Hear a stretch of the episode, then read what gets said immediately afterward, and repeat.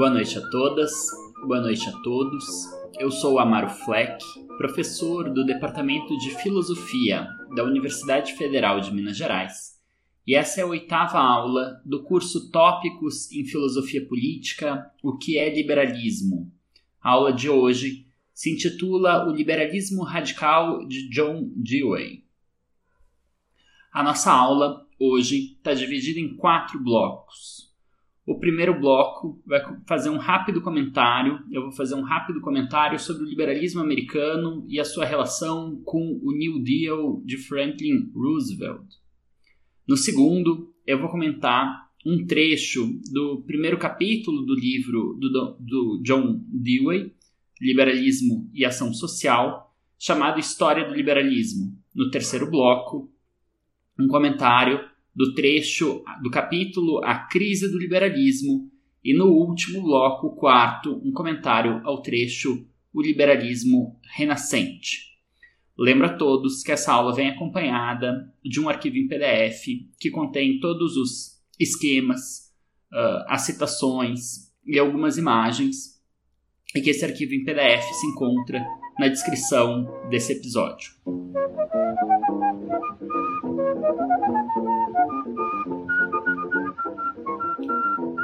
Em todas as nossas aulas anteriores, estudamos textos e autores europeus, mais especificamente franceses, é o caso do Benjamin Constant e do Alexis de Tocqueville, e britânicos, o caso de John Stuart Mill, de Herbert Spencer, de Leonardo Hobhouse e John Maynard Keynes. A aula de hoje é a primeira na qual a gente cruza o Atlântico e vai para o cenário norte-americano, para o cenário estadunidense. E é lá que a gente vai ficar a maior parte do restante desse curso. É importante notar que, de fato, as discussões principais sobre o liberalismo passam né, cada vez mais do ambiente europeu em direção ao ambiente norte-americano, saem da França em direção à Inglaterra, ao Reino Unido, e agora saem do Reino Unido em direção aos Estados Unidos da América. Justamente por isso, cabe aqui fazer um rápido cronograma para a gente entender o debate de fundo que vai servir tanto para a aula de hoje, para análise da obra do John Dewey e das posições do John Dewey uh, no debate político norte-americano, quanto também para a próxima aula, que vai ser dedicada à obra do Walter Lippmann, um jornalista, obra essa intitulada A Boa Sociedade. Então aqui a gente está falando do contexto da Grande Depressão, da grande crise que se segue à quebra da Bolsa de Nova York em 1929 e a resposta a essa crise que é oferecida por um político democrata chamado Franklin Delano Roosevelt, que se chama eh, New Deal, ou, né, como a gente poderia traduzir, um novo pacto social, um novo acordo social. Isso tudo, né, as datas aqui principais para gente, vai ser justamente entre 1928 e 1945. O que, que acontece nos Estados Unidos de forma muito esquemática e simplificada durante essa década e meia?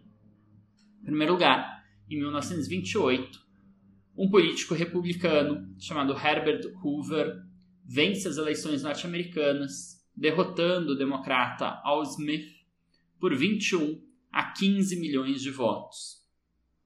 Em 1929, no ano seguinte, acontece o crash da Bolsa de Nova York em 29 de outubro, naquilo que é conhecido como uma Quinta-feira Negra, ou Black Thursday, e com isso né, se marca oficialmente o início da Grande Depressão. Em 1932, o democrata Franklin Delano Roosevelt vence as eleições norte-americanas, derrotando o então presidente Herbert Hoover por 22 a 15 milhões de votos. E no ano seguinte, ele já institui as políticas desse novo pacto social, desse novo acordo que vai ser mundialmente conhecido como New Deal, que é baseado em cinco grandes pilares, a saber, investimento massivo em obras públicas, destruição de estoques agrícolas excedentes, controle de preços e de produção, diminuição da jornada de trabalho e instituição de um salário mínimo, de um seguro-desemprego e de um sistema de aposentadoria. Em 1936, o democrata Franklin Delano Roosevelt se reelege, derrotando dessa vez o republicano Alf Landon por 27 a 16 milhões de votos. Em 1939, a Alemanha invade a Polônia, a França e o Reino Unido reagem a essa invasão declarando guerra contra a Alemanha, e isso é considerado o início da Segunda Guerra Mundial. É preciso notar que os Estados Unidos, se desde o começo se posicionaram razoavelmente a favor do lado francês e inglês, ele só entrou formalmente na Segunda Guerra Mundial em dezembro de 1941, assim como a União Soviética só entra no ano de 1941, um pouco antes, em junho, quando ela é invadida pelos alemães. Então, notem que né, dois dos principais uh, protagonistas da, da vitória dos aliados contra o eixo entraram apenas tardiamente na Segunda Guerra Mundial. 1940, antes dos Estados Unidos uh, vencerem, entrarem na Segunda Guerra Mundial, o democrata Franklin Roosevelt novamente se reelege, derrotando o republicano Wendell Willkie por 27 a 22 milhões de votos. Notem, né, os Estados Unidos permitiam uma única reeleição, quer dizer, não havia uma regra propriamente instituída para isso, mas havia um, um certo costume consolidado, e o Franklin Roosevelt ficou digamos, testou os limites da democracia norte-americana, é, estressou né, os limites da democracia americana, buscando reeleições sucessivas. E não parou por aí. Em 1944, ele se reelegeu pela quarta vez, derrotando dessa vez o republicano Thomas E. Dewey por 25 a 22 milhões de votos. Em 1945, acontece o colapso do eixo Alemanha, Itália e Japão e a vitória dos aliados, União Soviética, Estados Unidos e Reino Unido, e com isso termina a Segunda Guerra Mundial. O, o Roosevelt morre logo a seguir, uh, salvo engano, em 46, e com isso termina aí um, um longuíssimo mandato no qual ele consegue se reeleger quatro vezes. O Dewey foi, durante esse tempo todo, um militante muito ativo, um militante político muito ativo. Ele participou de duas organizações que tiveram alguma importância no debate político norte-americano, a saber, a Liga para Ação Política Independente, que eu vou me referir futuramente como LIPA, e o Lobby do Povo, o PL, People's Lobby. A LIPA foi fundada em 1929 e era, de acordo com Bourdieu, o núcleo educacional e diretivo de um novo partido radical. Ainda de acordo com ele, a LIPA não era um partido político, mas uma organização que buscava unir grupos dissidentes em uma frente unida para a formação de um terceiro partido. Fecha a citação. Esses grupos dissidentes que a Lipa buscava reunir num, num grupo coeso para formar um terceiro partido e fazer uma alternativa real né, aos republicanos e aos democratas eram basicamente composto de socialistas por um lado socialistas, social-democratas, trabalhistas, e liberais progressistas, de outro. E o Dewey claramente se situa dentre os liberais progressistas. Cabe lembrar que, na época, os partidos democrata e republicano tinham muito poucas divergências ideológicas, e tanto um quanto o outro era composto em partes por políticos progressistas em parte por políticos conservadores. Notem né, com isso que uh, Roosevelt claramente é um dos mais progressistas, ele era tinha sido governador de Nova York e era, dentre os quadros do Partido Democrata, um dos mais progressistas. Mas ainda assim, cabe notar que o Dewey não apoiou o Roosevelt nem em 1932 e nem em 1936.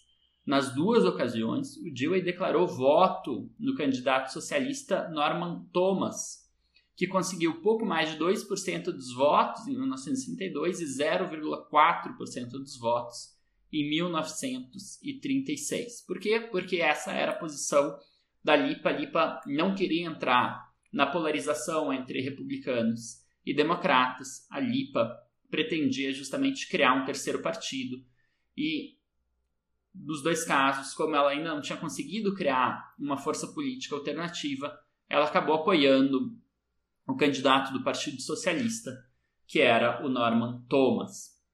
Porém, a Lipa fracassou e se desfez em 1936, tendo fracassado, né, não tendo sido bem sucedida em seu objetivo de criar uma força política alternativa que representasse uma verdadeira mudança e né, tornada refém pelo sucesso, ou tornada refém do sucesso de Roosevelt, que conseguiu atrair para si todo o voto é, progressista e boa parte do voto, inclusive dos socialistas e dos é, trabalhistas. E isso fica muito claro vendo a própria diminuição da força desse candidato socialista chamado Norman Thomas.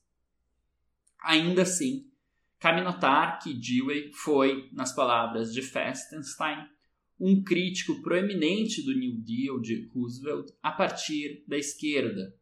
Dewey acreditava que Roosevelt estava combatendo sintomas e não as causas dos problemas sociais, e que o New Deal seria uma tentativa de salvar o capitalismo, ao passo que, nas palavras do próprio Dewey, apenas um novo sistema que destrua o sistema de lucro pode banir a pobreza e trazer ao povo americano a libertação econômica que a ciência moderna e a tecnologia podem oferecer a ele. Fecha citação. Essa citação do Dewey está num, num material da Lipa, mas para quem tiver interesse, aparece citada no texto do Bordeaux, que está nas referências dessa aula. Então, o Dewey claramente defende, faz uma crítica ao New Deal a partir da esquerda. A gente vai ver na próxima aula que o Lippmann, pelo contrário, vai fazer uma crítica tão incisiva quanto ao New Deal, mas a partir da direita. E isso é mais um, um, uma demonstração do quanto o movimento liberal sempre foi um movimento cindido né, entre facções conflitantes que estavam em lados opostos nos principais conflitos sociais então, aqui, frente ao maior programa de bem-estar social já existente nos Estados Unidos da América, né? frente à instituição desse programa, a gente tem, por um lado, um liberal argumentando que esse programa é muito pouco, fica muito aquém frente ao que é necessário para trazer de fato bem-estar para o povo americano. E por outro lado, né, com Walter Lippmann, a gente vai ver um liberal que critica esse mesmo programa, afirmando que isso é o caminho do coletivismo, o caminho da servidão, e que isso né, vai trazer uh, como consequência ditadura e o fim da liberdade para os norte-americanos. Então, só para mais uma vez mostrar como os liberais estão rachados, estão cindidos e estão em lados opostos nas principais contendas do século XIX, do século XX e diria também, por que não, do século XXI. Em nossa próxima aula, veremos um liberal, Walter Lippmann, que é um crítico ferrenho do New Deal de Roosevelt e por este e por ver neste novo acordo social o caminho para a instituição do coletivismo e, portanto, da servidão. Para Lippmann, o New Deal busca dirigir e planejar a economia, e isto é algo que nunca pode ser bem sucedido e que sempre conduz à ditadura em nosso curso, tenho proposto que o pensamento liberal é plural e diverso e que, por isso, em todos os conflitos sociais importantes dos últimos dois séculos, há liberais dos dois lados da contenda. Neste caso, é interessante notar que a crítica de John Dewey ao New Deal é totalmente oposta de Lippmann. Para Dewey, o problema do plano de Roosevelt é não planejar e dirigir a economia o suficiente. É a sua tentativa de salvar a propriedade capitalista dos meios de produção, em vez de, por meios experimentais, pensar um novo sistema econômico capaz de trazer a todo o povo as benesses criadas pela ciência moderna e pela tecnologia. Em 1932, a LIPA, a Liga por uma Ação Política Independente, formulou uma plataforma para a candidatura de Norman Thomas que era muito mais ousada do que foi o New Deal. Propunha investimento público, taxação confiscatória de fortunas e de rendas imensas, a proteção ao trabalhador, a instituição de um regime de aposentadoria, a abolição do trabalho infantil, a jornada de trabalho de seis horas diárias e a propriedade pública das riquezas naturais e das indústrias essenciais. Notem que em 1932, portanto, a LIPA tinha uma proposta que era semelhante ao New Deal, mas bastante mais ousada, e que a vitória do Roosevelt faz com que ele justamente uh, se aproprie, de certa forma, da plataforma da LIPA, mas tente uh, instituí-la de uma forma bem mais moderada do que o originalmente proposto.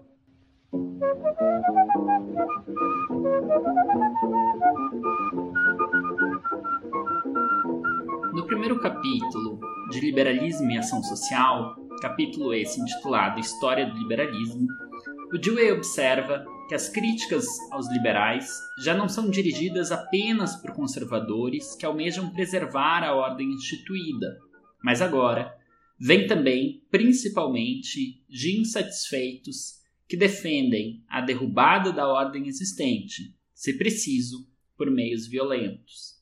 Neste novo cenário, o liberalismo parece antiquado, algo que floresce apenas em clima favorável, mas incapaz de oferecer soluções para uma época de crise e de guerra. Diante desta análise, Dewey questiona sobre o que é o liberalismo e como ele poderia lidar com as condições então presentes. A partir disto, ele apresenta um panorama histórico do liberalismo, o surgimento do termo em princípios do século XIX, as raízes antigas do liberalismo, a filosofia de Locke, o pensamento, a obra de Adam Smith, os fisiocratas, Jeremy Bentham. O interessante da reconstrução de Dewey é a sua observação de que o liberalismo britânico já surge no início do século XIX, cindido entre a escola dos economistas e a escola dos utilitaristas. A escola dos utilitaristas, ainda quando próxima aos economistas, defende as reformas sociais, em especial a extensão da educação e da saúde pública. Ao passo que a escola dos economistas se aferra ao princípio do laissez-faire e da função mais restrita possível do governo. Ademais, Dewey dedica atenção à obra de Thomas Hill Green e à sua síntese do liberalismo com o idealismo orgânico alemão. Síntese esta que permitia um individualismo não mais atomista e que está na origem do novo liberalismo. Dewey conclui com a observação de que os liberais estão agora divididos entre os antigos liberais contrários às reformas e os novos liberais, que são adeptos delas. Passo, então, para a citação de algumas passagens é, desse capítulo e ao comentário de algumas passagens. Diz o Dewey sobre a divisão é, do liberalismo britânico. Uh, sobre, na verdade, os avanços do liberalismo, as mudanças na doutrina liberal. Cito ele. Gradualmente, uma mudança ocorreu no espírito e no significado do liberalismo. Veio com certeza, ainda que gradualmente, a ser dissociado do credo do laissez-faire e a ser associado ao uso da ação governamental para auxiliar aqueles em desvantagem econômica e para aliviar suas condições. Neste país, os Estados Unidos da América, exceto por um pequeno grupo de adeptos do liberalismo anterior, Ideias e políticas desse tipo geral praticamente definiram o significado da doutrina liberal. O liberalismo americano, conforme ilustrado no progressismo político do início do século atual, tem tão pouco em comum com o liberalismo britânico da primeira parte do século passado que se coloca em oposição a ele. Fecha citação. O que o Dewey observa é que o liberalismo americano é, então, em imensa, em sua imensa maior parte, uma força progressista muito parecida com a do novo liberalismo britânico que surge no final do século XIX e que se dissemina no começo do século XX. Ou seja, que o liberalismo nos Estados Unidos da América não consiste num apego à crença de um individualismo antiquado e da doutrina do laissez-faire, mas pelo contrário, é visto como uma postura claramente progressista e favorável às reformas sociais, à legislação social, que institui é, medidas de proteção social, que concede ao Estado funções muito importantes de oferta de serviços, de educação e de saúde, e que pensa em termos de políticas para atenuar as desigualdades e para garantir um patamar adequado de vida a toda a população. Então, o liberalismo americano vai ser claramente um liberalismo progressista, pelo menos nesse momento no qual o Dewey escreve, ou seja, em 1935. Faço mais uma citação. E ele reconhece, né, é importante notar que ele reconhece que, nessa medida, se né, considera o liberalismo britânico do século XIX, em especial aquela vertente do Cobden, do Bright, do Spencer, né, a vertente dos economistas, então é preciso notar que o liberalismo americano está, em grande medida, em oposição a esse liberalismo anterior. Faço uma nova citação da obra do Dewey. Mas é obrigação do Estado proteger todas as formas e promover todos os modos de associação humana em que as reivindicações morais dos membros da sociedade estão incorporadas e que servem como meio de autorrealização voluntária. Sua tarefa é remover negativamente os obstáculos que impedem os indivíduos de se conscientizarem de si mesmos pelo que são e, positivamente, promover a causa da educação pública. Se o Estado não faz esse trabalho, não é um Estado. Esses liberais filosóficos apontaram as restrições econômicas e políticas que impedem muitos indivíduos, provavelmente a maioria, da ação voluntária inteligente pela qual eles podem se tornar o que seriam capazes de se tornar. Serviram para quebrar a ideia de que a liberdade é algo que os indivíduos têm como uma posse pronta e para induzir a ideia de que é algo a ser alcançado, enquanto a possibilidade desse alcance é apresentada como condicionada pelo meio institucional em que o indivíduo vive. Esses novos liberais fomentaram a ideia de que o Estado tem a responsabilidade de criar instituições sob as quais os indivíduos possam, efetivamente, realizar as potencialidades que possuem. Fecha citação. O importante é destacar aqui é justamente a ideia. Né? Em primeiro lugar, a manutenção. Se trata de manter o ideal liberal e não de abandonar o liberalismo porque o que está em causa é sim uma defesa da individualidade, do valor da individualidade. Só que essa individualidade não é realizada por meio da omissão do Estado, por meio da não ação do Estado. Ela é realizada quando o Estado consegue efetivamente criar os meios nos quais essas individualidades podem ser desenvolvidas. Educação pública gratuita e universal, atendimento básico de saúde, etc, etc. Né? Quer dizer, cabe ao Estado promover a individualidade e não a uma crença tal qual o individualismo antiquado, tal qual a crença no laissez-faire, que achava que essas individualidades seriam desenvolvidas simplesmente pela inação, pela omissão da agência estatal. Então, aqui o novo liberalismo acredita que o Estado, que a ação do Estado, pode sim promover as individualidades, promover o desenvolvimento dessas, das, dos potenciais individuais. E é por isso que os novos liberais é, vão defender uma reforma do Estado e não a não ação do Estado. Por fim, ainda nessa sessão, nessa primeira, nesse primeiro capítulo, uma passagem um pouco mais longa, mas que retrata justamente a situação presente do liberalismo na época para Dewey que é essa divisão, essa cisão entre duas correntes e que leva justamente à crise do liberalismo, que vai ser o assunto do próximo bloco. Assim, diz o Dewey, assim, a, a partir de várias fontes e sob várias influências, desenvolveu-se uma divisão interna no liberalismo. Essa fissura é uma das causas da ambiguidade de que ainda sofre o liberalismo e que explica uma crescente impotência. Ainda há aqueles que se autodenominam liberais e que definem o liberalismo nos termos da velha oposição entre o domínio da ação social organizada e o domínio da iniciativa e do esforço puramente individual.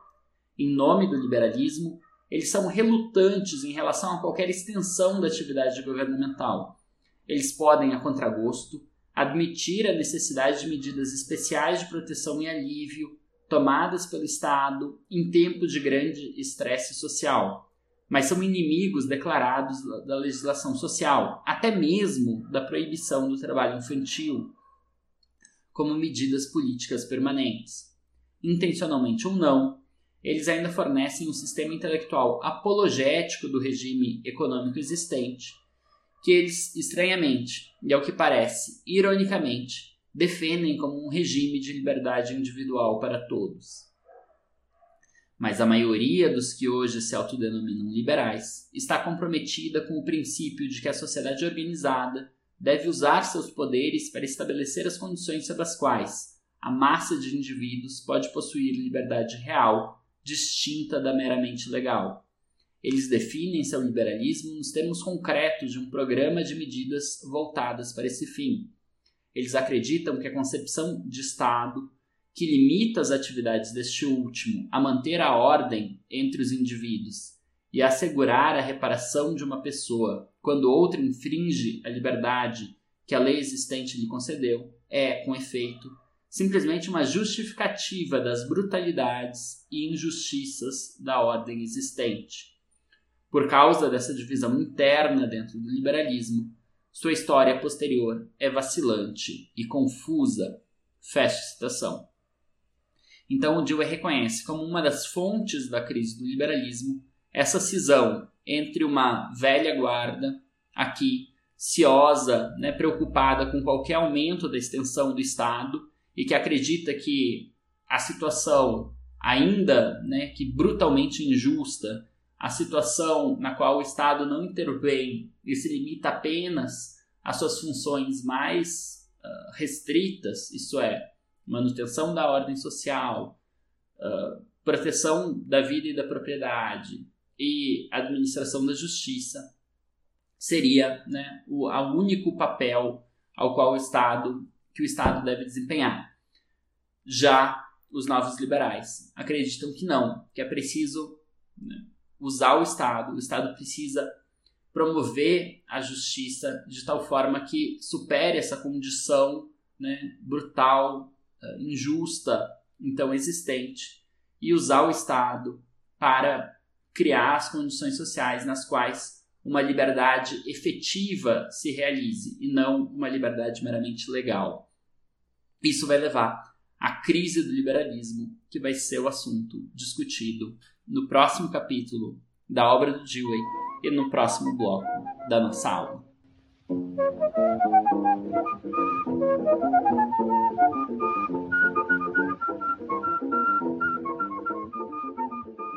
No capítulo seguinte, a crise do liberalismo, Dewey começa observando que o liberalismo antigo deixou de ser uma força de mudança e progresso e passou a ser uma defesa da ordem existente. Isso ocorreu por diversos motivos, mas cabe destacar a falta de senso histórico dos primeiros liberais, assim como o sucesso do seu ímpeto transformador. Mas é justamente esse sucesso no ímpeto transformador que conduz à atual crise do liberalismo. Por um lado, a história dos últimos 100 anos é a história do fracasso das previsões desses primeiros liberais. O mundo não se tornou pacífico, o nacionalismo econômico não findou, a libertação das forças econômicas não conduziu a uma situação de maior igualdade econômica e tampouco de maior concorrência.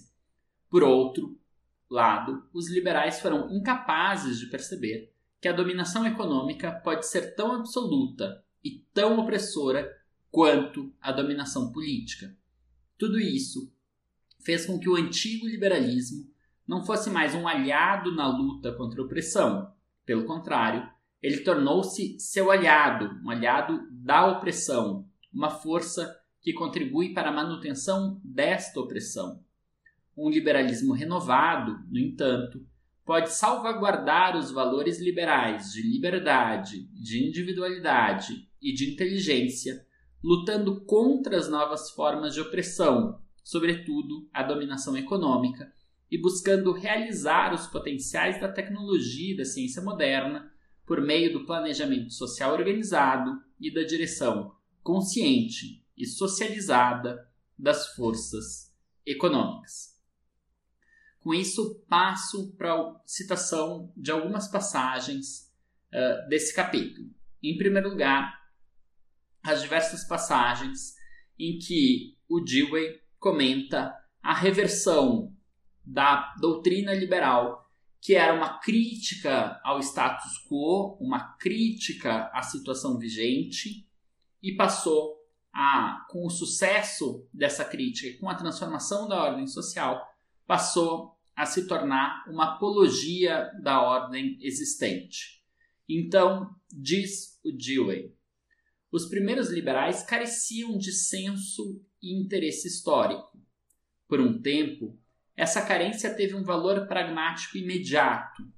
Ela deu aos liberais uma poderosa arma em sua luta contra os reacionários, pois isso lhes permitiu minar o apelo à origem, à história precedente e passada, por meio da qual os oponentes da mudança social deram qualidade sacrossanta às desigualdades e aos abusos existentes. Mas a negligência com a história cobrou sua vingança. Isso cegou os olhos dos liberais para o fato de suas próprias interpretações especiais de liberdade, individualidade e inteligência eram elas mesmas historicamente condicionadas e relevantes para seu próprio tempo. Fecha citação. Isso é, o que o Dewey argumenta é que essa falta de sensibilidade histórica foi uma causa de sucesso lá atrás. Por quê? porque diminuiu o apelo à tradição e ao costume existente no lado conservador. Agora, isso é apenas uma causa de fraqueza para o liberalismo. Por quê? Porque não percebe, não, não permite aos liberais perceber que o que lá atrás era uma virtude, agora se tornou um vício.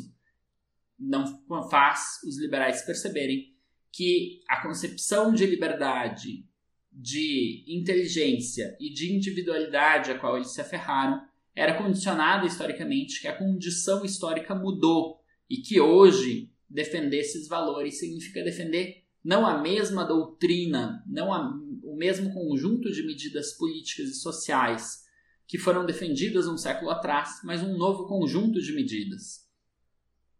Passo para uma segunda citação. Quando suas ideias e planos foram projetados, eles eram um ataque aos interesses investidos nas instituições estabelecidas e que tinham a sanção do costume. As novas forças que os liberais buscavam libertar eram incipientes. O status quo foi organizado contra sua libertação. Em meados do século XIX, o cenário contemporâneo tinha sido radicalmente alterado. As mudanças econômicas e políticas pelas quais eles lutaram foram tão amplamente realizadas que se tornaram, por sua vez, o interesse investido e suas doutrinas, especialmente na forma de liberalismo laissez-faire, agora forneciam a justificativa intelectual do status quo.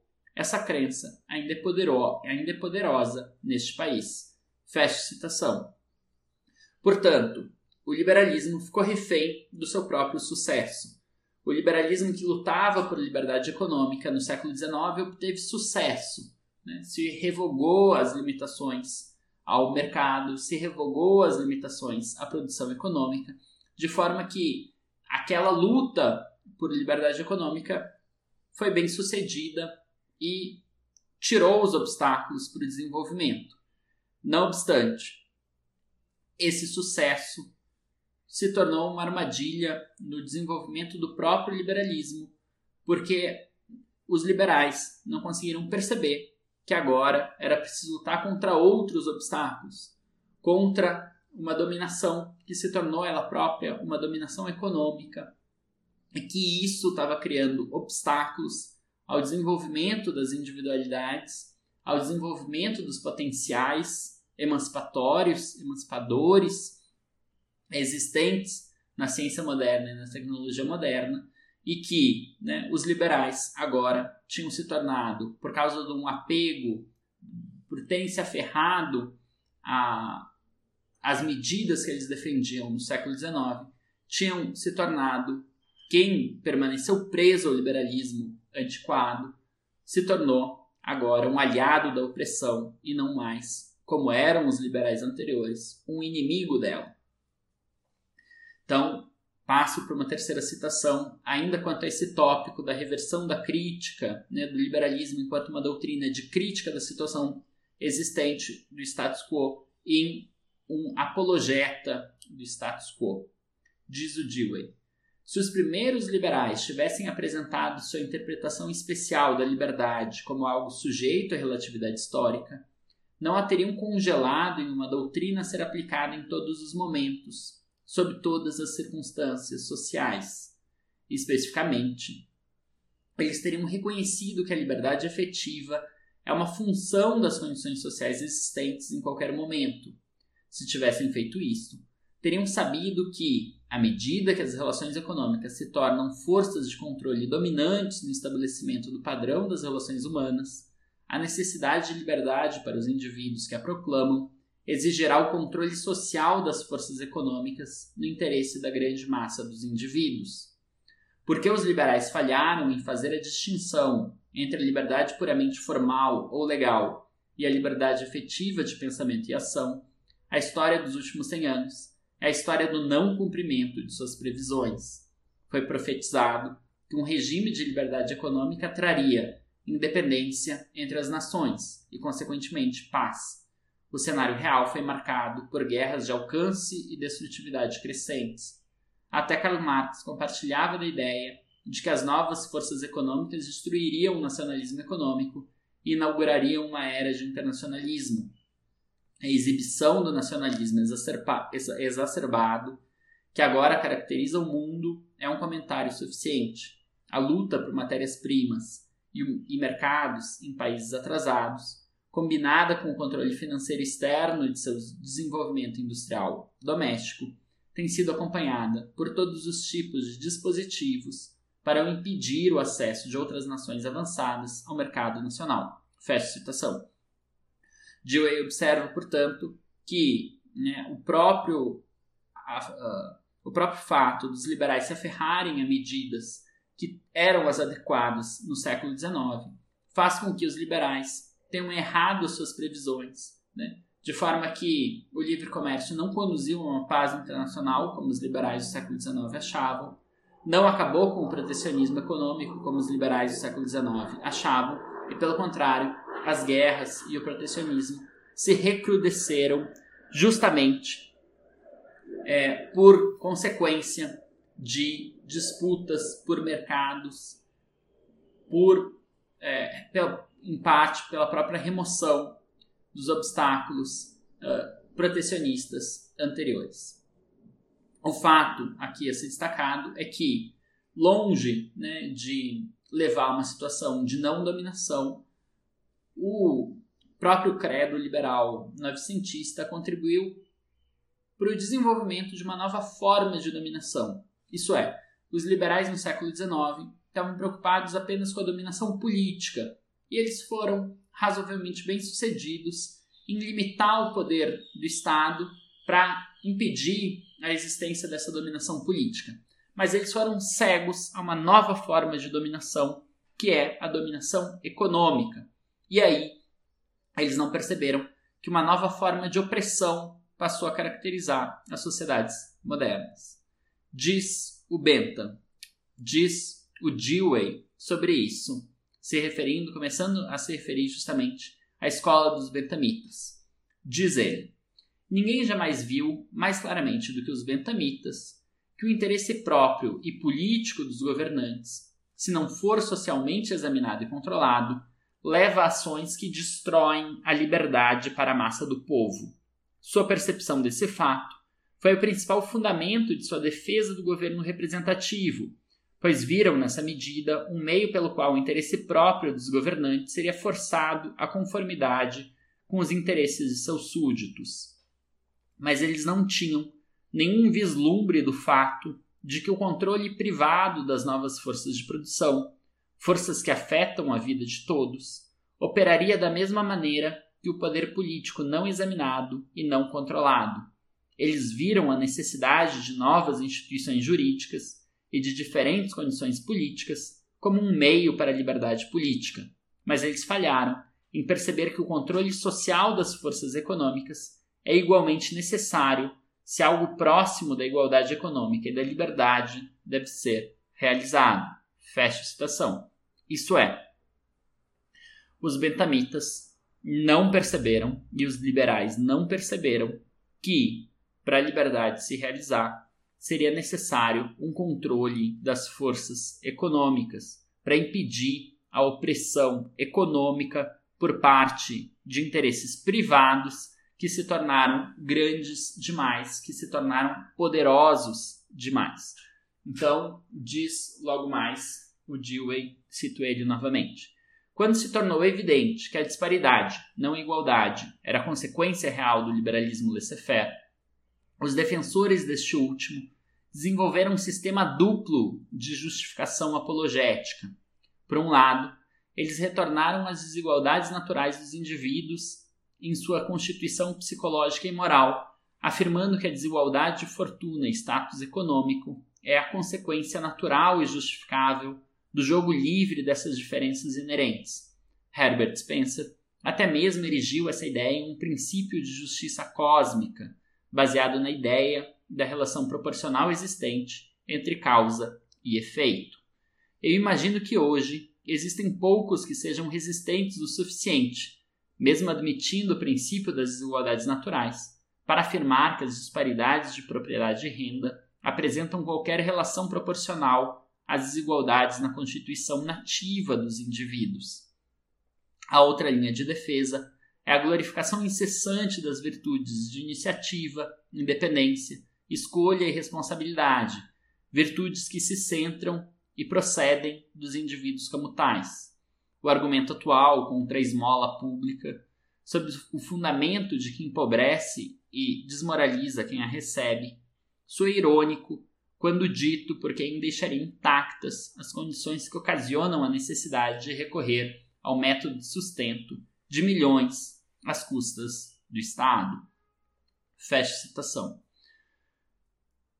Portanto, né, o Dewey observa que os liberais se tornaram apologetas da ordem existente, os liberais antiquados, e fazem, né, reconhecem que a disparidade foi a consequência, o aumento da desigualdade foi a consequência do liberalismo laissez-faire, mas mesmo assim fazem uma apologia a essa desigualdade, ou bem dizendo que ela é uma mera consequência das desigualdades naturais de força e de talento, o que é um absurdo, porque não faz o menor sentido, né? tirando uh, pensadores absolutamente dogmáticos como Herbert Spencer, não faz sentido né, uh, admitir, afirmar que as disparidades de propriedade de renda representam qualquer relação proporcional às desigualdades nativas dos indivíduos, como fala o Dewey, e depois, né, por outro lado,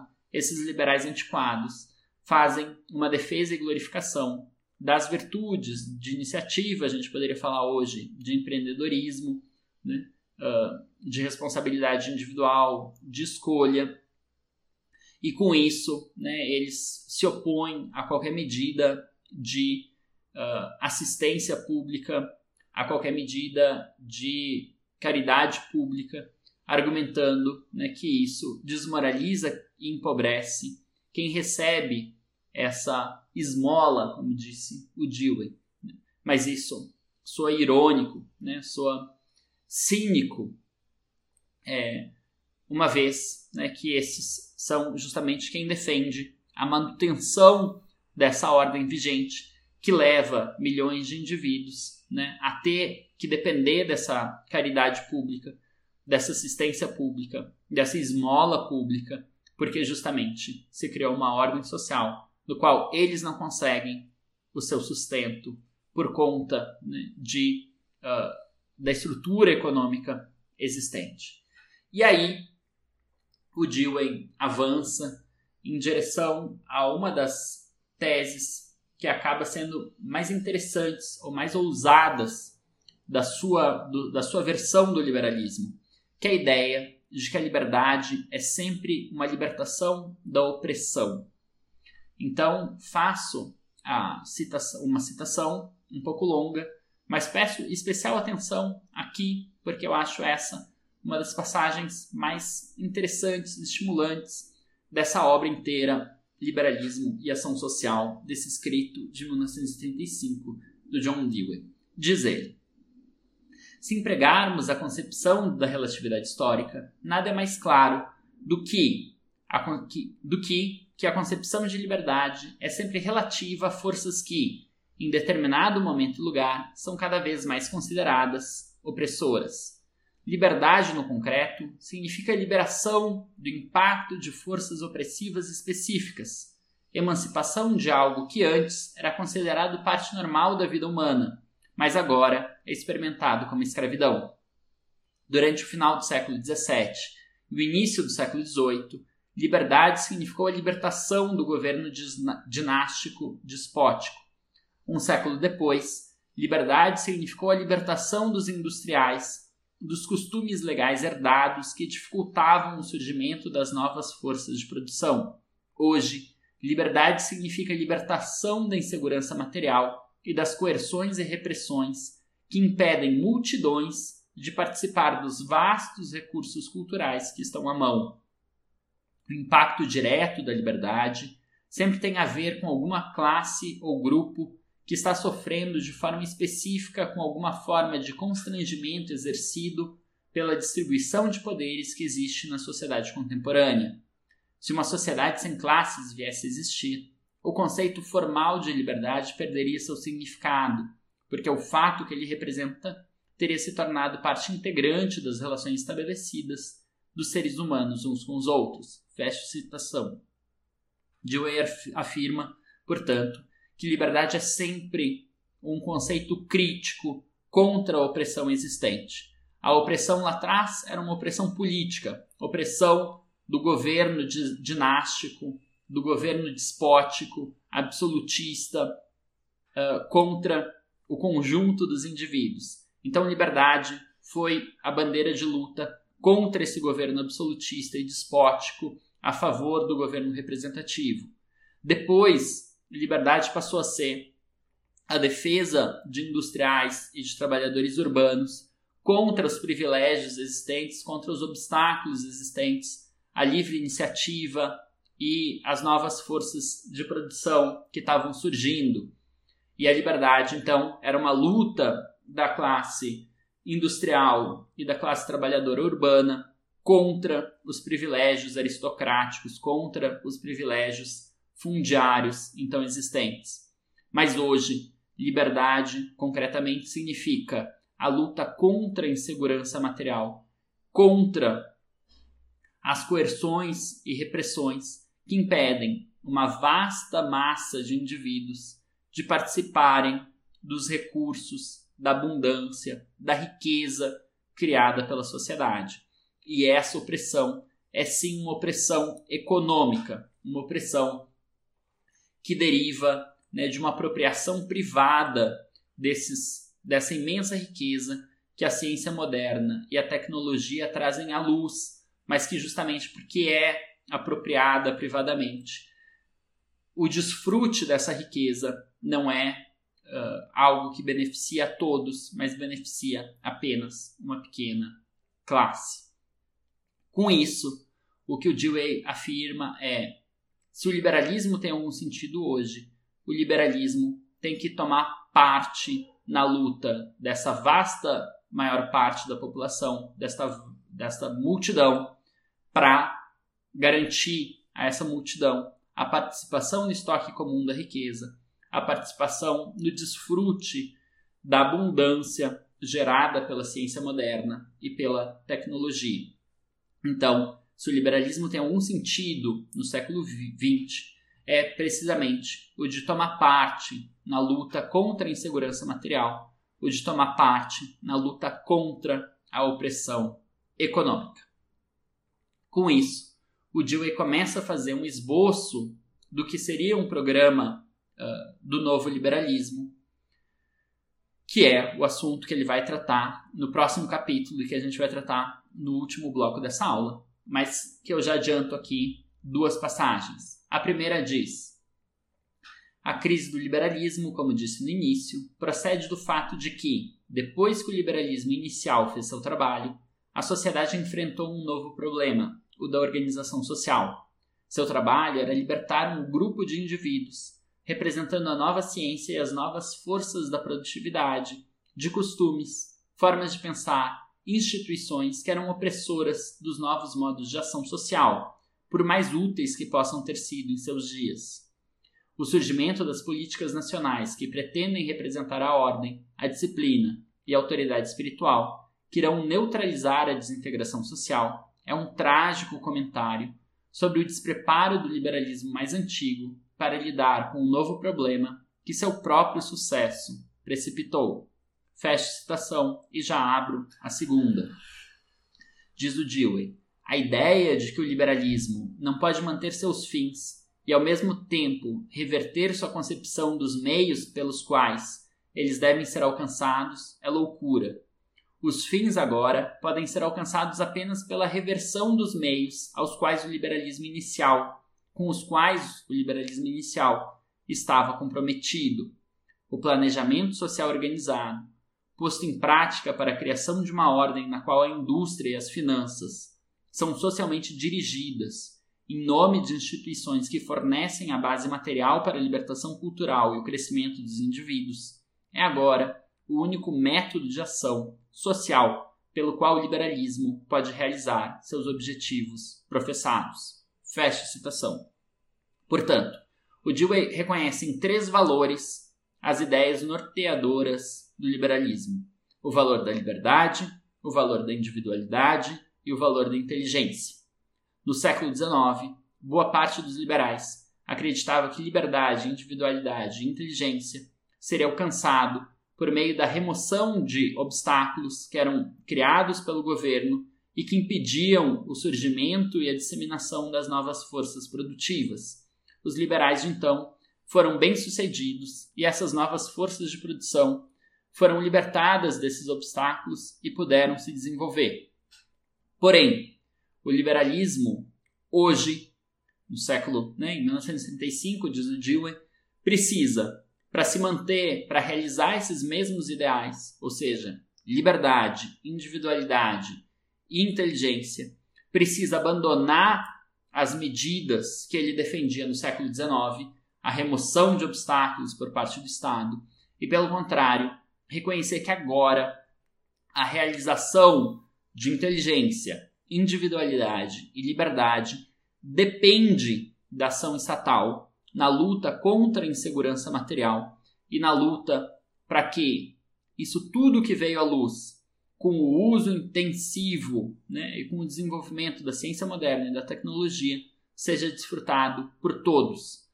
Isso depende de uma reforma profunda, de uma reforma radical na ordem existente, e isso é, não vai ser obtido por meio da inação do Estado. Muito pelo contrário, é preciso agora que um Estado radicalmente democratizado, seja capaz de dirigir a indústria, de planejar a produção e a distribuição de forma que essa imensa abundância que a ciência moderna e a tecnologia são capazes de criar seja desfrutado por todas e por todos os indivíduos.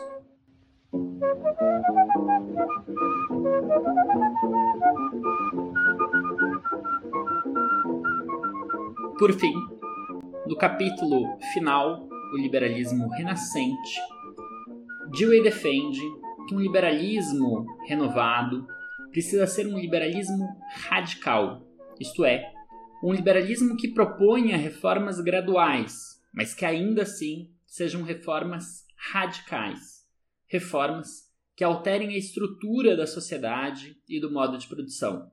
Trata-se de nada menos do que de socialização dos meios de produção, uma necessidade, de acordo com Dewey, da época que finalmente pode, graças ao desenvolvimento da ciência moderna e da tecnologia, findar com a escassez e com a insegurança que a acompanha. Dewey observa que por radicalismo não se deve compreender o uso de meios violentos para a promoção da mudança social. Ele defende que a inteligência é o meio de se contrapor à força e à violência empregada para a manutenção do status quo. A inteligência é o método da democracia, trazer os conflitos para discussão aberta e pública. Faz com isso algumas passagens desse capítulo, ou comentário de algumas passagens desse capítulo.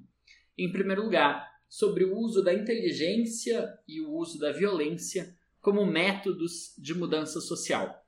Notem o seguinte: o Dewey, em termos de objetivos, ele está ao lado dos socialistas. Ele está propondo como objetivo último, como proposta de transformação social, o mesmo que os socialistas uh, mais tradicionais, isto é, a socialização dos meios de produção.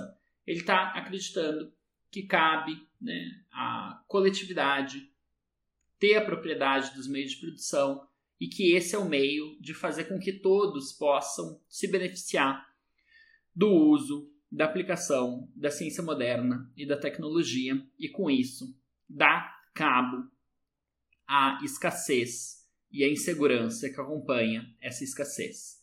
No entanto, ele vai criticar muito os socialistas por uma parcela muito significativa dos socialistas acreditarem que isso poderia ser obtido por meio da revolução e por meio do uso da violência. O que o Dewey vai falar é: não é possível obter isso por meio da revolução, é preciso de reformas, reformas radicais, mas ainda assim reformas, reformas graduais, paulatinas, que vão implementar e instituir essa mudança aos poucos. E ele vai criticar parte dos socialistas por defenderem o uso da violência. Dewey vai argumentar que a violência não vai levar a lugar nenhum, que a mudança só vai ter sucesso se for obtida por meios pacíficos, por meio do uso da inteligência social. Então, diz o Dewey, nada mais cego do que a suposição de que vivemos em uma sociedade e em um mundo tão estáticos que ou nada de novo vai acontecer ou que só vai acontecer por causa do uso da violência. A mudança social está aqui, como um fato, um fato de formas multifacetadas e marcadas em intensidade. Mudanças revolucionárias estão em andamento em todas as fases da vida. As transformações na família, na igreja, na escola, na ciência e na arte, nas relações econômicas e políticas, estão ocorrendo tão rapidamente que a imaginação fica perplexa na tentativa de dominá-las. O fluxo não precisa ser criado, mas tem que ser dirigido. O liberalismo está comprometido com um fim ao mesmo tempo duradouro e flexível, a libertação dos indivíduos para que a realização de suas capacidades seja a lei de suas vidas. Ela está, ele está, o liberalismo, comprometido com o uso da inteligência liberada como método de direcionar a mudança. Fecha citação. Portanto, o Dewey aqui argumenta que é uma ilusão pensar que a mudança não vai acontecer. Ela já está acontecendo, ela já está presente. Ela é incessante, ela é imparável.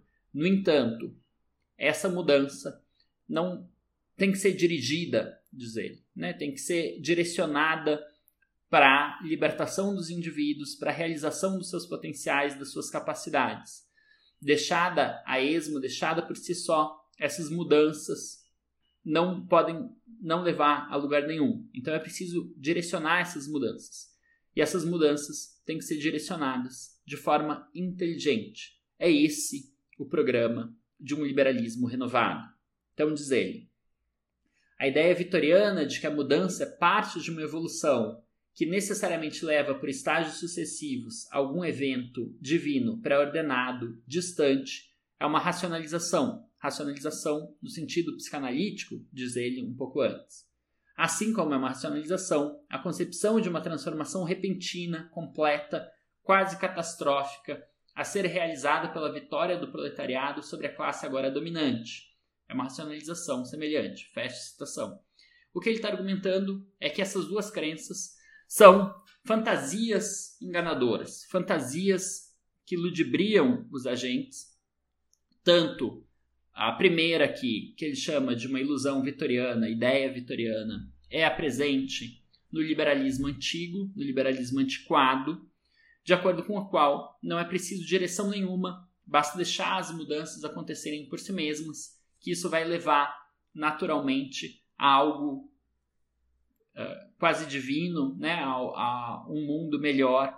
É isso né, que aqueles liberais crentes num desenvolvimento espontâneo das forças produtivas acreditam, né, que não precisa de direção nenhuma, que as mudanças por si só vão levar a uma situação cada vez melhor. Mas é uma racionalização igual à dos uh, marxistas, à dos socialistas, que acreditam que uma revolução seria capaz de instituir né, uma, mudança repentina, quase catastrófica, seria capaz de instituir uma nova forma de sociedade completamente boa. Né? O que o Dewey acredita é essas duas são fantasias que gratificam os agentes com crenças, mas que nenhum dos dois casos corresponde a um projeto crível. O projeto crível é o projeto de um liberalismo renovado que vai tentar direcionar as mudanças para fazer com que essas mudanças contribuam para o desenvolvimento humano da individualidade, da liberdade, dos potenciais dos indivíduos. Então, argumenta ele novamente sobre o mesmo assunto. Diz Dewey: o argumento retirado da história passada de que a mudança radical deve ser efetuada por meio da luta de classes culminando em guerra aberta, não consegue discriminar entre as duas forças, uma ativa, a outra resistente e desviada, que produziram o cenário social em que vivemos. A força ativa é, como eu disse, o método científico e a aplicação tecnológica. A força oposta é a das instituições mais antigas e os hábitos que cresceram ao seu redor. Fecha citação. Dewey está, portanto, argumentando para os socialistas, para os seus aliados socialistas, que é preciso distinguir, por um lado, as forças, os obstáculos à libertação, que consistem né, nos, nas instituições e nos hábitos arraigados na sociedade, vinculados à escassez, como a gente vai ver mais à frente, e, por outro lado, na força ativa que contribui para a libertação, que é o método científico e sua aplicação tecnológica. Isso, né, esse método científico e aplicação tecnológica podem ser aliados na luta pela libertação e não necessariamente aliados da manutenção do status quo. Porém, para ser aliados, é preciso que eles sejam usados pelo método da democracia, isto é, nas palavras do Dewey, na medida em que o método da democracia é o da inteligência organizada e consiste em trazer esses conflitos à luz onde suas reivindicações especiais possam ser vistas e avaliadas, onde possam ser discutidas e julgadas à luz de interesses mais inclusivos do que os representados por qualquer um deles separadamente. E aí, logo a seguir, ele diz: apesar da existência de conflitos de classe, que às vezes equivalem a uma guerra civil velada, qualquer um, habituado ao uso do método da ciência, verá com considerável desconfiança a real animação de seres humanos em entidades fixas chamadas de classes, sem sobreposição de interesses e tão internamente unificados e externamente separados que se tornam os protagonistas da história, ela mesma hipotética. Essa conversão de abstrações em entidades cheira mais a uma dialética de conceitos do que a um exame realista dos fatos, embora faça mais apelo emocional para muitos do que os resultados deste último. Fecha citação. O foco aqui é claramente os marxistas, são claramente os marxistas, e o que o Dewey está argumentando é que há uma crença obstinada aqui no conceito de classe, sem perceber que a divisão de classes que existe, o conflito de classes que existe, ele não nega em nenhum momento a divisão em classes e o conflito das classes, mas ele argumenta que essa divisão é mais fluida e que os interesses de classe são mais há mais tensões internas a cada classe do que o marxismo em geral supõe. E aí ele vai fazer novamente uma menção explícita a Marx e ao Manifesto Comunista. Diz ele: o Manifesto Comunista apresentava duas alternativas, ou a mudança revolucionária e a transferência do poder para o proletariado, ou a ruína comum das partes em conflito. Hoje, a guerra civil que seria adequada para efetuar a transferência de poder e uma reconstituição da sociedade em geral, como é entendida pelos comunistas oficiais, parece apresentar apenas uma consequência possível: a ruína de todas as partes e a destruição da vida civilizada.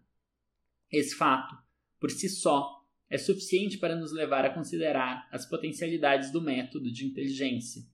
O argumento para colocar a dependência principal da violência como método de efetuar mudanças radicais é, além disso, geralmente apresentado de uma forma que se prova demais para o seu próprio caso.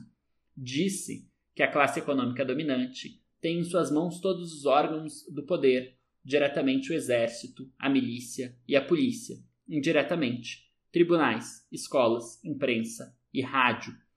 Mas se alguém admite que seja válido, a conclusão a ser tirada é certamente a tolice de recorrer a um uso da força contra a força que está tão arraigada. Fecha citação. Esse argumento do Dewey é muito é, interessante. O que ele argumenta é: se os marxistas, se os comunistas, se os socialistas dizem que o Estado uh, e que as forças opressoras têm tanta força assim, porque controlam a escola, porque controlam o rádio, porque controlam é, os mecanismos né, de fomentar, de promoção de opiniões e de teorias, e ao mesmo tempo controlam todos os órgãos de poder e de repressão, o exército, a milícia e a polícia, assim como os tribunais? Bom, se isso for verdade, então a luta da força contra essa imensa concentração de força, ela é inútil. Ela é, no melhor dos casos, uma mera performance, um mero teatro, né? Uh, onde se tenta representar uma oposição quando se sabe que se está fadado ao fracasso. Se há de fato essa imensa concentração de força uh, por parte das forças opressoras, então é preciso não lutar força contra força aqui, violência contra violência, porque neste caso se estaria derrotado de antemão. É preciso usar, portanto, outro método capaz de contornar esse, essa força já concentrada nas mãos das, da opressão. E aí o Dewey vai falar: é inteligência o método que a gente precisa, ao qual a gente precisa utilizar. E ele vai, por fim, né, para terminar essa primeira parte do, da inteligência e da violência como métodos de mudança social, ele vai ainda criticar aqueles que argumentam né, que a destruição da democracia seria o meio necessário para a realização de uma verdadeira democracia. Diz o Dewey contra aí uma parcela de sectários é, no interior do movimento comunista. Não conheço maior falácia do que a afirmação daqueles que defendem o dogma da necessidade da força bruta, de que esse uso será um método de chamar à existência a democracia genuína, da qual eles professam ser puristas. Requer uma fé invulgarmente crédula na dialética hegeliana dos opostos pensar que, de repente, o uso da força por uma classe será transmutado em uma sociedade democrática sem classes. professar a democracia como um ideal último e a supressão da democracia como um meio para o ideal pode ser possível em um país que nunca conheceu uma democracia rudimentar, mas quando professada em um país que tem algo de genuíno espírito democrático em suas tradições, significa o desejo de posse e retenção do poder por uma classe, seja essa classe chamada de fascista ou de proletária. O que o Dewey faz com tudo isso é, no final das contas, deixar claro que ele comunga de um certo ideal, que é a socialização das forças de produção, mas que ele discorda radicalmente de dos meios defendidos por uma parcela desses que defendem a socialização dos meios de produção, notadamente o meio revolucionário e violento. O Dewey vai defender meios pacíficos e reformistas, ainda que radicais. Fica claro também aqui uma certa oposição já do Dewey em relação a o que o pouco que se conhecia então da União Soviética. Ele não vai ter de modo algum simpatias maiores por isso. Né? Uh, mas passo imediatamente ao ponto seguinte do argumento do Dewey, que diz respeito à escassez e à abundância. Nesse caso, o que o Dewey está observando é que a história da humanidade até então foi uma história da escassez, da insegurança material. Porém, agora há uma possibilidade nova. Há pela primeira vez na história a possibilidade de se superar a escassez e tudo que está associado a ela. Por quê? Porque ciência e tecnologia se desenvolveram a tal ponto que tornaram possível uma era de abundância generalizada. Diz John Dewey. A civilização existiu durante a maior parte da história humana em um estado de escassez na base material para uma vida humana. Nossas formas de pensar, planejar e trabalhar estão em sintonia com esse fato. Graças à ciência e à tecnologia, vivemos agora em uma era de muito potencial. O efeito imediato do surgimento da nova possibilidade foi simplesmente estimular, a um ponto de incrível exagero, a busca pelos recursos materiais, chamados de riqueza, abertos aos homens no novo panorama. É uma característica de todo desenvolvimento, fisiológico e mental, que quando uma nova força e um novo elemento aparece, ele é primeiro levado ao extremo. Os hábitos de desejo e esforço, que foram criados na era de escassez, não se subordinam prontamente e tomam o lugar da rotina normal que se torna apropriada para eles quando as máquinas e o poder impessoal têm a capacidade de libertar o homem da escravidão dos esforços que antes eram necessários para garantir sua base física.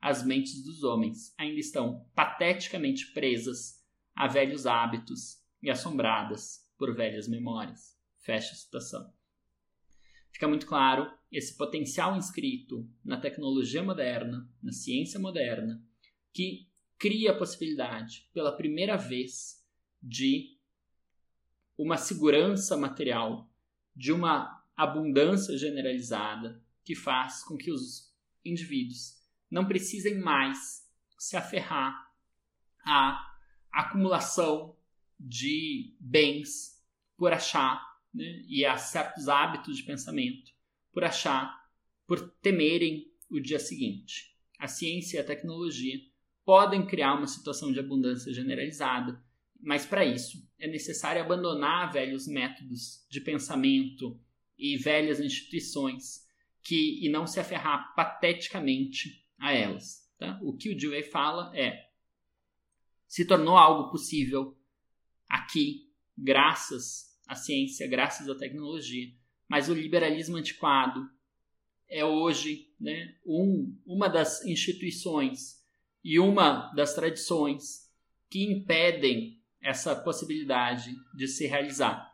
Assim como né, haviam obstáculos contra os quais o liberalismo se insurgiu no século XIX para libertar essas forças, hoje o próprio liberalismo antiquado é um desses obstáculos e é preciso vencê-lo, é preciso remover esse obstáculo para esse potencial que surgiu com, as, com a libertação das novas forças de produção venha a beneficiar a toda a comunidade humana. E aí ele comenta sobre a insegurança. Diz ele: Pois, em segundo lugar, a insegurança é tanto filho natural quanto filho adotivo da escassez. O liberalismo inicial enfatizou a importância da insegurança como motivo econômico fundamental necessário, sustentando que sem esse estímulo os homens não trabalham, não poupam nem acumulam. A formulação dessa concepção era nova, mas o fato que foi formulado não era nada novo. Estava profundamente enraizado nos hábitos que se formaram na longa luta contra a escassez material. O sistema que atende pelo nome de capitalismo é uma manifestação sistemática de desejos e propósitos construídos em uma era de carência cada vez mais ameaçadora e agora transportados para uma época de abundância potencial cada vez maior. As condições que geram insegurança, para muitos, não surgem mais da natureza. Eles são encontrados em instituições e arranjos que estão sob controle humano deliberado. Certamente, essa mudança marca uma das maiores revoluções que ocorreram em toda a história da humanidade. Por causa disso, a insegurança agora não é um motivo para trabalhar e se sacrificar, mas para se desesperar. Não é uma instigação para aplicar energia, mas para uma impotência que só pela caridade pode ser convertida de morte em resistência. Mas os hábitos mentais e de ação que modificaram as instituições para tornar a abundância potencial uma realidade ainda são tão rudimentares que a maioria de nós discute rótulos como individualismo, socialismo e comunismo, em vez de sequer perceber a possibilidade, muito menos a necessidade, de perceber o que pode e deve ser. Fecha citação. O Dewey, portanto, acaba argumentando que muitas vezes se fica preso né, em defesas de rótulos né, ou de ideologias, de doutrinas, sem se, sem se apegar mais a um pragmatismo, para usar o termo né, que ele mesmo defende, formula né, como uma filosofia geral, é um pragmatismo que parta né, da discussão das condições concretas, das possibilidades concretas hoje existentes e busque realizar essas potencialidades, realizar o que há de melhor, dadas essas condições existentes. E, portanto, né, o que ele está argumentando é: hoje tem algo novo que se tornou possível e é preciso, né, hoje isso faz com que a insegurança já não seja mais um meio para obter riqueza, para fazer os homens trabalharem, mas hoje seja simplesmente algo né, um resquício de uma velha sociedade, um uh, fardo que não precisa mais ser carregado e do, do qual né, a gente pode se livrar, a gente pode se livrar desse fardo da insegurança material. E é justamente isso o que deve ser o objetivo de um liberalismo radical. E aí, para terminar a aula de hoje, eu analiso aqui os trechos que o Dewey explica o que é um liberalismo radical. Primeira passagem, e peço especial atenção para essa passagem. Diz o autor: Em suma, o liberalismo deve agora se tornar radical, ou seja, por percepção radical da necessidade de mudanças profundas na configuração das instituições e na atividade correspondente para fazer as mudanças acontecerem pois o abismo entre o que a situação real torna possível e o próprio Estado é tão grande que não pode ser transposto por políticas graduais específicas empreendidas para isso. O processo de produção das mudanças será, em qualquer caso, gradual, mas as reformas que tratam ora desse abuso e ora daquele, sem ter um objetivo social baseado em um plano inclusivo difere integramente do esforço de reformar, em seu sentido literal, o esquema institucional das coisas. Os liberais, de mais de um século atrás, foram denunciados em sua época como radicais subversivos. E somente quando a nova ordem econômica foi estabelecida, eles se tornaram apologistas do status quo ou então se contentaram com a colcha de retalhos sociais. Se radicalismo foi definido como percepção da necessidade de mudança radical, então, hoje, Qualquer liberalismo que não seja radicalismo é irrelevante e está condenado. Mas o radicalismo também significa, na mente de muitos, tanto apoiadores quanto oponentes, a dependência do uso da violência como principal método de efetuar mudanças drásticas.